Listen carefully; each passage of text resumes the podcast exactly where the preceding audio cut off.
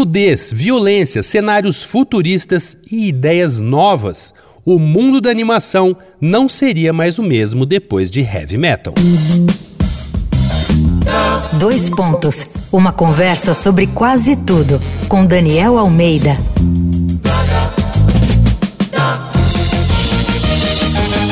Essa é a série Sem Tanga Nem Capa aqui do Dois Pontos, em que o papo é sobre HQs ou histórias em quadrinhos, mas nada de super-homem ou aranha-verso. O lance aqui é pesado porque vamos falar de heavy metal.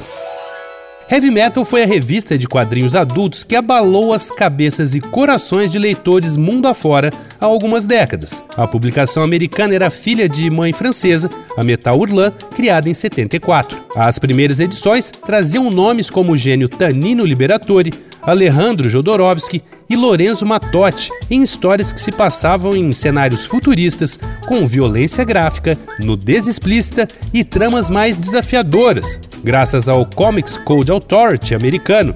Desde os anos 50, HQs não podiam ter palavrão, nem sexualidade, violência, nem tirar onda com figuras de autoridade, como a polícia. A heavy metal virou completamente esse jogo. E para minha surpresa, a revista é publicada até hoje.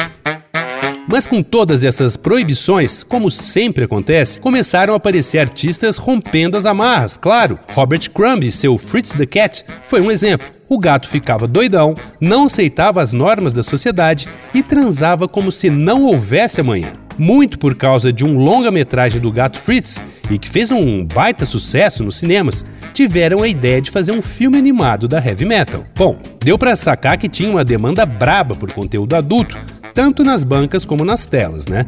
Mas isso não quer dizer que foi moleza. Afinal, a animação nos States era monopólio da Disney e se destinava só às crianças e aos adultos caretinhas. Para tocar esse navio contra... para tocar esse navio foi contratado Gerald Potterton, um animador veterano que tinha feito Yellow Submarine dos Beatles em 68 o homem teria a responsa de coordenar mil animadores em 17 países diferentes. Bom, o resultado é uma doideira. O filme, lançado em 81, é formado por várias histórias curtas independentes, com estilos diversos, mas que são interligadas. No longa, uma entidade maléfica extraterrestre chamada Lochnar é trazida por acidente para a Terra e narra para uma garota toda a lambança que provocou pelos mundos por onde passou. E para embalar essa viagem toda, ouve só o que tem na trilha sonora: Black Sabbath, Blue Oyster Cult, Sammy Hagar, Journey, Devo, Cheap Trick, entre muitos outros.